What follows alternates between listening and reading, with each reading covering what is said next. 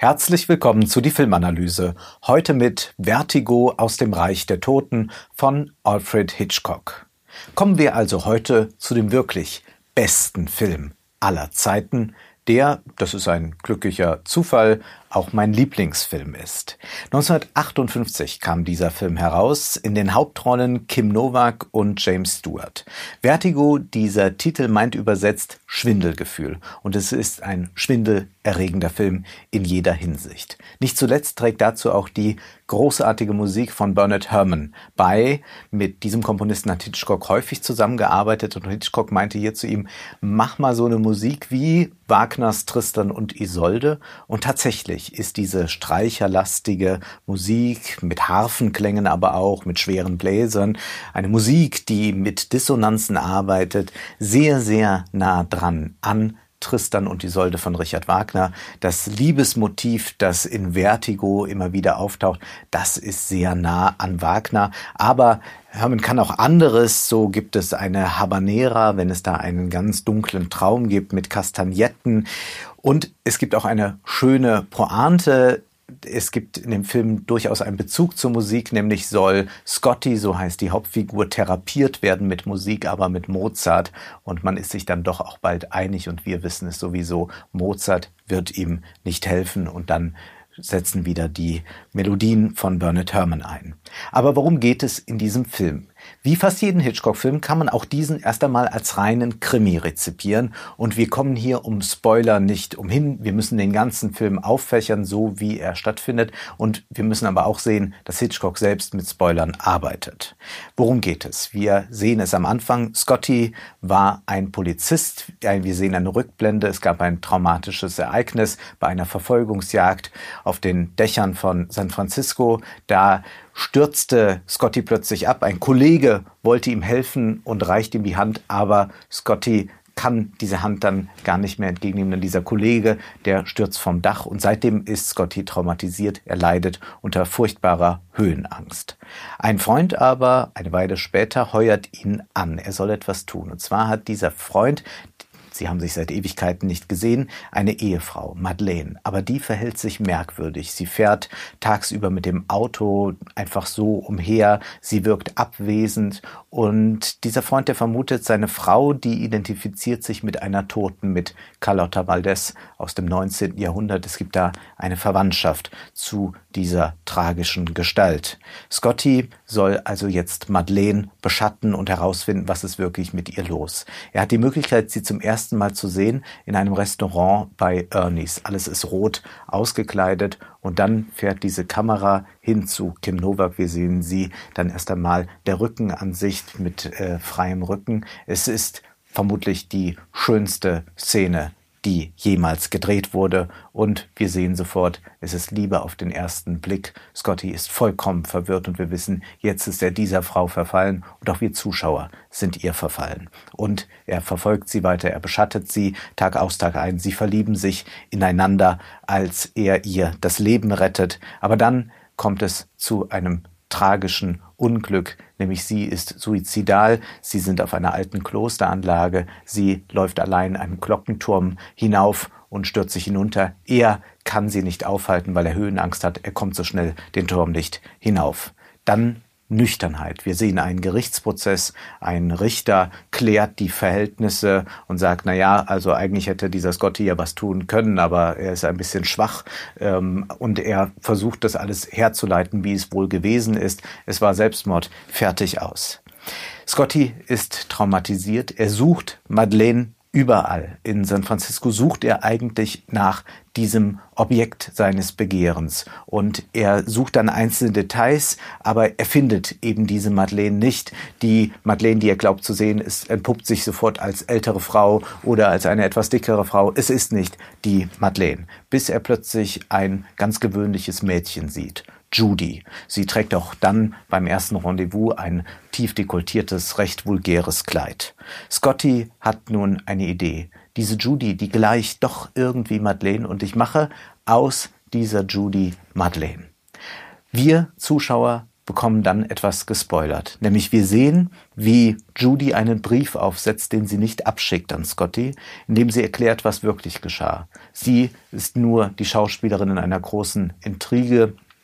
Der Ehemann, der Scotty angeheuert hat, Madeleine zu beschatten, der hat seine Frau umgebracht und muss jetzt einen Suizid vortäuschen und braucht das perfekte Alibi. Judy hat Madeleine gespielt und sie möchte jetzt eben nicht wieder zu Madeleine werden. Judy sagt, es war der perfekte Mord. Es gab nur eine Schwachstelle und die lag darin, dass wir uns ineinander verliebt haben, dass ich mich in dich verliebt habe. Aber sie schickt den Brief nicht ab und so verwandelt sich Judy langsam wieder in Madeleine.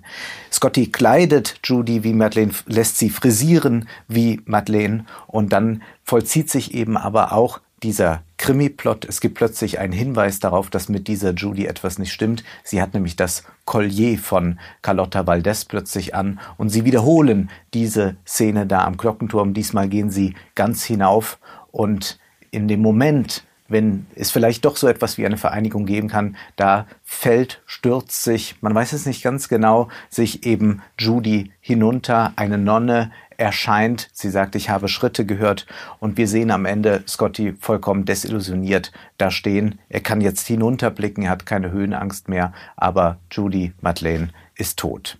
Vier Frauen gibt es in diesem Film. Einmal die Tote, Carlotta Valdez, dann die Imaginäre, Madeleine, und es gibt Judy und es gibt noch Mitch, geschrieben M-I-D-G-E. Das ist die gute Freundin von Scotty. Sie waren einmal verlobt, aber sie hat die Verlobung nach ein paar Wochen wieder gelöst. Sie sieht sich jetzt als Freundin, aber auch als Mutter an. Das sagt sie auch einmal ganz explizit oder sie spricht sie äh, auch an mit Oh Boy oder Oh Big Boy. Und diese Mitch ist ein wichtiger Schlüssel für den Film, das verkennt man oft. Denn sie ist ein bisschen wie Scotty und sie ist ein bisschen wie Judy. Mitch beschattet auch Scotty als sie erfährt, er trifft sich da mit einer Frau und sie sehnt sich nach Scotty. Sie sagt, das ist der perfekte Mann und dennoch hat sich ja offenbar gezeigt, in der Realisierung dieser Perfektion ist das Ganze gescheitert, weshalb man jetzt einfach in so einer sehenden Distanz zueinander bleibt, weil das die einzige Möglichkeit ist, dass man von der Sehnsucht nicht ablassen braucht und dass man aber auch nicht enttäuscht wird. Und zugleich aber will sie dann auch das begehrenswerte Objekt, Subjekt sein von Scotty und sie möchte sich auch in diese Carlotta Valdez verwandeln. Sie malt ein Gemälde äh, von dieser Carlotta Valdez und morpht quasi ihr Gesicht in dieses Bild hinein. Vertigo ist ein Film über die Oberfläche, aber er sagt uns, die Oberfläche ist keineswegs oberflächlich. Nein, auf der Oberfläche liegt die tiefere Wahrheit. Das Leben dahinter, also das Ganze, was in unseren Adern fließt und so, das ist eigentlich etwas Scheußliches. Nur die Kunst, nur das Künstliche überhaupt kann uns retten.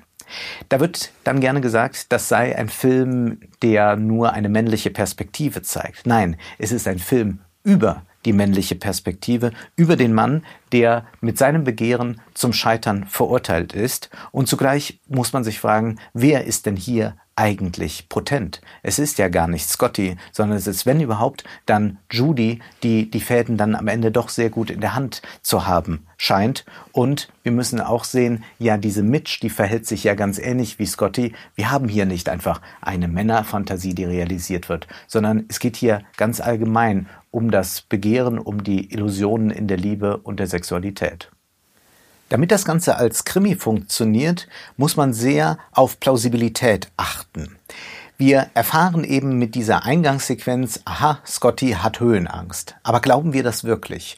Hitchcock zeigt uns dann nochmal, wie sehr, wie stark diese Höhenangst ist, indem Scotty sich in Mitchs Apartment befindet und er auf die Idee kommt, seine Höhenangst schrittweise zu überwinden und er nimmt sich eine Stufenleiter und auf der dritten Stufe wird ihm schon schwindelig. Wir finden es also dann absolut glaubwürdig, dass er es dann auch im entscheidenden Moment nicht schafft, diesen Glockenturm äh, zu erklimmen. Hitchcock agiert hier im Prinzip auch wie Scotty. Er legt ganz viel Wert auf Details. Die müssen alle stimmen, damit der Film stimmt, genauso wie alle Details bei Madeleine stimmen müssen, damit auch sie ein stimmiges Bild ergibt. Auch beim Vorspann deutet sich das schon an. Wir sehen dort eigentlich eine zerstückelte Frau. Äh, eine Frau, die im Übrigen später im Film nicht mehr auftaucht. Wir sehen da ihre Lippen, wir sehen ihre Augen, die Nase. Wir sehen eben nur einzelne Objekte, aber wir sehen nicht das Ganze. Und zugleich ist da gezeichnet so eine Spirale, die darüber läuft. Und diese Spiralenform ist eben auch die Form des Films. Wir geraten in so eine Spirale hinein und wir kommen da nicht mehr raus. Scotty wird auch Details suchen, wie eben äh, wir das dort im Vorspann schon sehen. Aber es ist kein Fetischismus insofern, als wenn die Details da sind, es ausreicht für das sexuelle Begehren. Ja, er sieht Madeleines Auto wieder, er sieht äh, eine Frau mit der Frisur, da eine Frau mit äh, dem Kleid von Madeleine, aber all das reicht nicht. Es muss auch das Gesicht von Madeleine her, nur dann kann diese Fantasie wieder gänzlich funktionieren. Es ist also gar nicht so sehr ein Film über den Fetischismus, wie manche glauben. Kommen wir zu dem Technischen, nämlich, nämlich auch das macht ja einen großen Film aus, dass dort etwas versucht wird, dass dort auch dann etwas glückt. Und da gibt es einmal den berühmten Vertigo-Effekt. Wie stelle ich eigentlich ein Schwindelgefühl dar? Wie mache ich es vielleicht sogar für den Zuschauer erfahrbar? Und so sehen wir beispielsweise in dem Turm die Szene, dass Scotty hinunterschaut und ihm wird schwindelig. Wie wird das hergestellt, indem Hitchcock die Kamera zurückfahren lässt und zugleich wird gezoomt. Dadurch entsteht dieses merkwürdige Gefühl. Was auch wichtig ist für Hitchcock, war der Einsatz von Licht. Wie schafft man eigentlich diese Lichtstimmung, die dafür sorgt, dass wir sehen, diese Madeleine, die ist eigentlich nicht von dieser Welt. Das Tollste ist, wie er das auf dem Friedhof löst, als Madeleine dort ist und das Grab von Carlotta Valdez besucht. Dort setzt er, obwohl wunderbares Sonnenlicht ist, einen Nebelfilter ein und dadurch wirkt Madeleine wirklich vollkommen entrückt. Und wir sehen diese enorme Künstlichkeit dann auch wieder in Judys Hotelzimmer, wenn sie sich in Madeleine verwandelt. Es wird nämlich dort mit Neonlicht gearbeitet. Generell kann man sagen, wenn in Filmen Neonlicht eingesetzt wird, dann haben wir es mit sehr künstlichen Momenten zu tun, da Neonlicht eben wirklich kein natürliches Licht ist. Und wir haben eine Leuchtreklame an dem Hotel, die neongrün in das Zimmer von Judy hineinleuchtet. Judy verwandelt sich ja dann in ihrem Badezimmer gänzlich, das sehen wir nicht, in Madeleine und dann tritt sie plötzlich heraus, sie tritt heraus, hinaus aus der Tür in dieses Neonlicht und sie ist dann wieder Madeleine. Sie ist Scottys realisierte Fantasie und es ist zugleich etwas durch diese Artificialität Gespenstisches. Es gibt von Lacan den Satz, gib mir nicht, was ich begehre. Also wir haben regelrecht Angst, dass unsere Fantasien, das, was wir begehren, Wirklichkeit wird. Und wir können dann auch in Scottys Gesicht ablesen, er fürchtet sich selbst davor, dass er es geschafft hat, dass er dieses Geschöpf Madeleine erschaffen hat. Es ist ein bisschen wie äh, im Pygmalion-Mythos oder eben sogar im Frankenstein-Motiv. Wir müssen ganz kurz über die Schauspielerei reden. Hitchcock hielt ja nicht so viel auf große Schauspieler, insofern er nicht wollte, dass die äh, wahnsinnige Emotionen ausdrücken, sehr expressiv spielen. Er wollte eigentlich, dass Schauspieler möglichst ausdruckslos gucken und dass er alles andere, die Emotionen, all das im Schnitt macht. Man kann sagen, als Regisseur erweckt er auch hier Tote zum Leben. Aber es gibt in diesem Film eben Ausnahmen und eine sicherlich die interessanteste Ausnahme ist Kim Novak, wenn sie als Judy, äh, als jetzt Madeleine aus dem Badezimmer in dieses Neonlicht tritt. Da verwandelt sich etwas bei ihr und dort spielt sich etwas Unglaubliches im Gesicht ab. Der Philosoph Robert B. Pippin, der hat ein ganzes Buch über Vertigo geschrieben, The Philosophical Hitchcock, in dem er wirklich ganz wunderbar jede Szene äh, durchgeht und analysiert. Und er sagt zu diesem Auftritt Folgendes von Kim Novak. One of the many extraordinary elements of the scene is the expression of Kim Novak's face as she purposely and confidently walks forward, with none of the hesitation, tentativeness, and somewhat whiny traits of Judy. Those are gone. She not only knows she is Madeleine, she clearly knows that she now possesses infinitely more power in the relationship than she would ever have as Judy. The subtlety of Novak's performance reaches its apogee. She manages to convey somehow that this Madeleine is one where Judy is still visible playing the role, not wholly effaced. Madeleine's face has the open, yearning, and very American expression that we recognize as Judy's, even as she also clearly realizes the fact that she is not an imitation of Scotty's Madeleine. She is all the Madeleine there ever was. Das kann man alles in ihrem Gesicht ablesen, dass sie spielt, dass sie es zugleich sein will, dass sie es für ihn sein will, aber zugleich weiß, sie hat die Macht über ihn dadurch, dass sie Madeleine wird. Es ist eine herausragende Leistung. In nur wenigen Sekunden sehen wir da große Schauspielkunst. Hitchcock arbeitet, wie schon gesagt, hier mit einem Spoiler. Er adressiert, äh, der, der Brief von Judy ist an Scotty adressiert, aber den Inhalt erfahren nur wir Zuschauer. Plötzlich sind wir also klüger als Scotty. Die Spannung, die wächst aber dadurch noch. Das ist das Suspense-Prinzip von Hitchcock. Hitchcock sagte immer, wenn irgendwo eine Bombe explodiert, dann ist man überrascht. Aber Spannung entsteht dann, wenn der Zuschauer schon zehn Minuten die tickende Bombe unter dem Esstisch sieht und weiß, sie wird in zehn Minuten hochgehen. Hitchcock tut aber noch etwas dadurch, dass er spoilert. Auch wir sind ja längst verloren. Wir wollen, dass Judy wieder Madeleine wird. Wir haben uns auch in diese Illusion verliebt. Und jetzt zeigt uns Hitchcock, obwohl wir jetzt gerade über den Plot aufgeklärt wurden, wie es eigentlich ist, wünschen wir es uns immer noch. Wir sind quasi zugleich unaufgeklärt. Wir wollen gar keine Aufklärung haben. Wir wollen, dass Judy wieder Madeleine wird. Und Scotty erleidet ja bei all dem drei Verluste. Es gibt einmal den ersten Verlust, der ist gar nicht so tragisch, könnte man sagen. Er äh, sieht Madeleine fallen, es ist die Liebe seines Lebens, nun ist sie tot. Und nun ist aber doch etwas noch lebendig, nämlich die Sehnsucht, man müsste eine Frau finden wie Madeleine.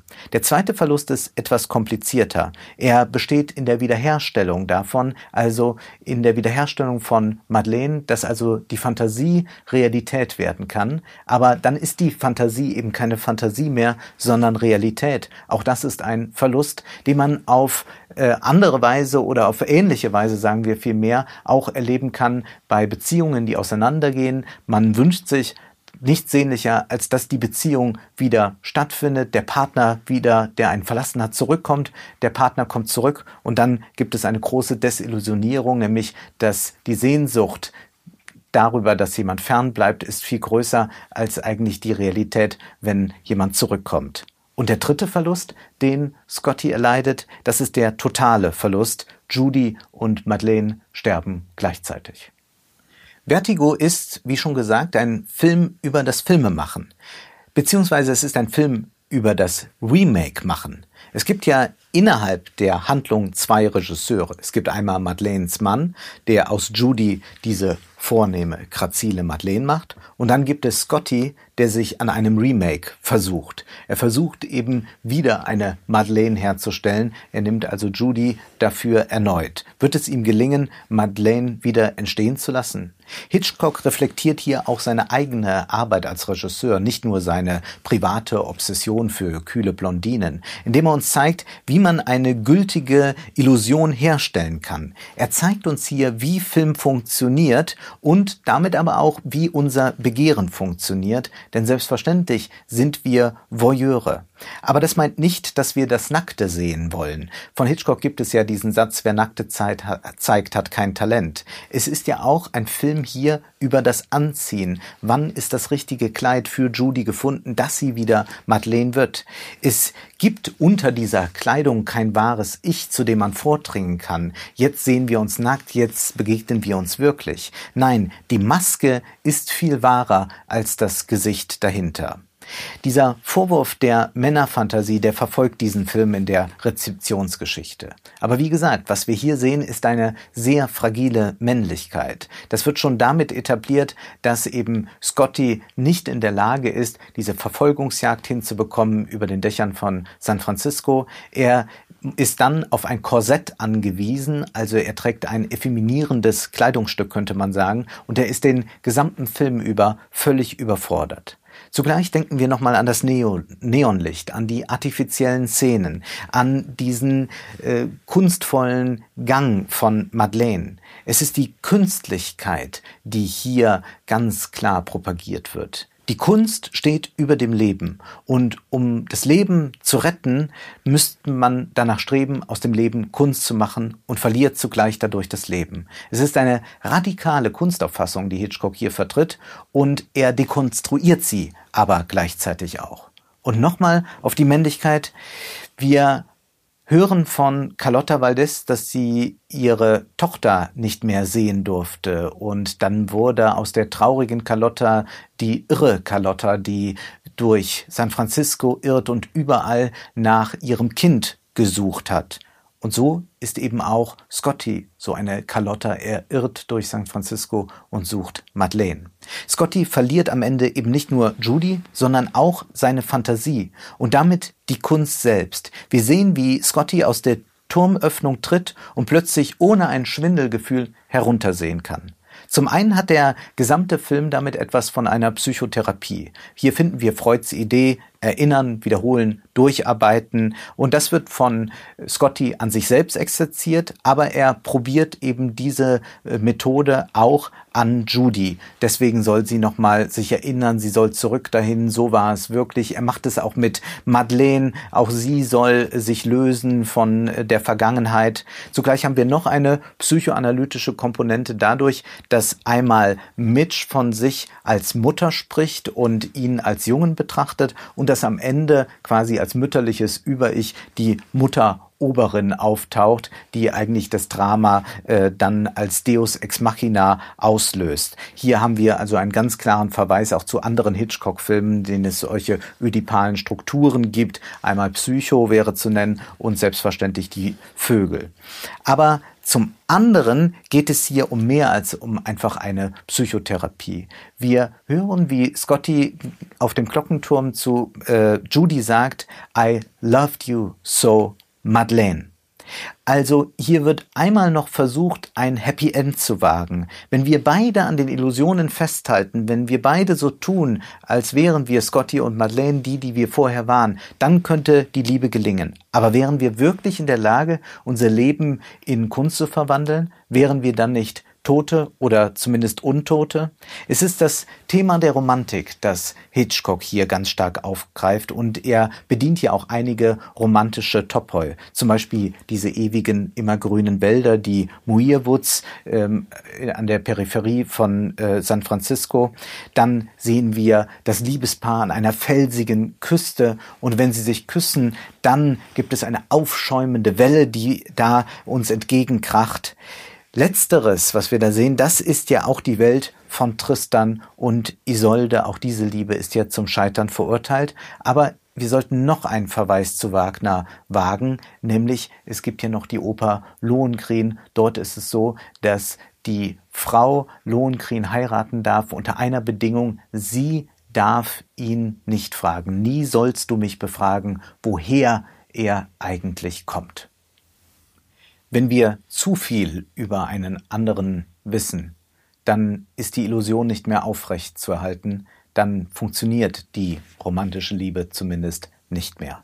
Hitchcock vertauscht bei dem Frageverbot hier die Geschlechter. Scotty darf nicht fragen, wer Madeleine eigentlich ist. Aber er tut es. Und zugleich provoziert Judy ja diese Frage dadurch, dass sie sich das Collier von Carlotta anzieht und ihn damit stutzig macht. Irgendetwas stimmt hier nicht. Es ist etwas sehr Ambivalentes hier. Warum will sie eigentlich entdeckt werden? Will sie am Ende auch gefragt werden, wie man sich bei Lohengrin auch fragen kann? Möchte er am Ende ge äh, gefragt werden? Kann man nur in der Illusion nicht leben? Scotty ist nun der, der er ganz am Anfang war. Ein Polizist nämlich, der ermittelt, der Fakten sammelt und der versucht, die Welt zu dechiffrieren. Er ist damit aber extrem reduktionistisch.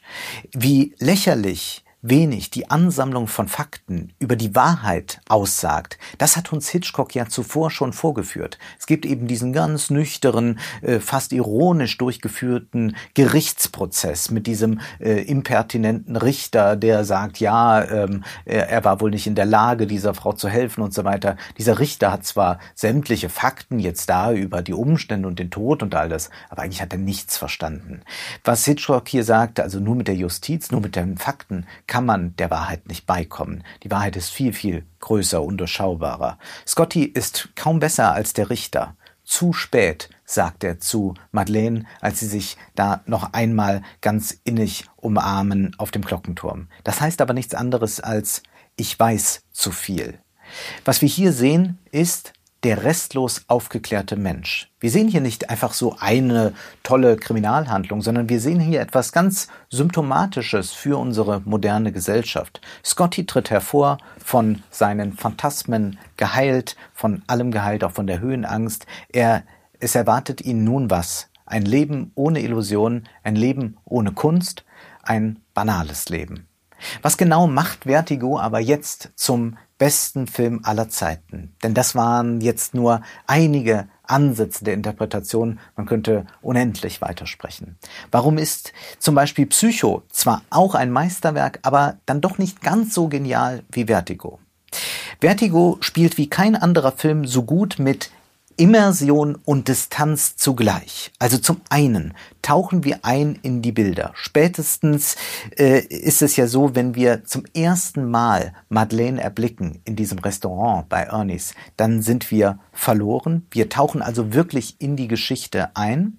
Zum anderen nehmen wir spätestens mit Judys nicht abgeschickten Brief Distanz zu der Sache ein. Wir wissen jetzt mehr, wir wissen, wie das Ganze funktioniert und wir können auch zusehen, wie aus Judy langsam wieder Madeleine wird, noch eine Haarspange fehlt, aber dann ist es soweit.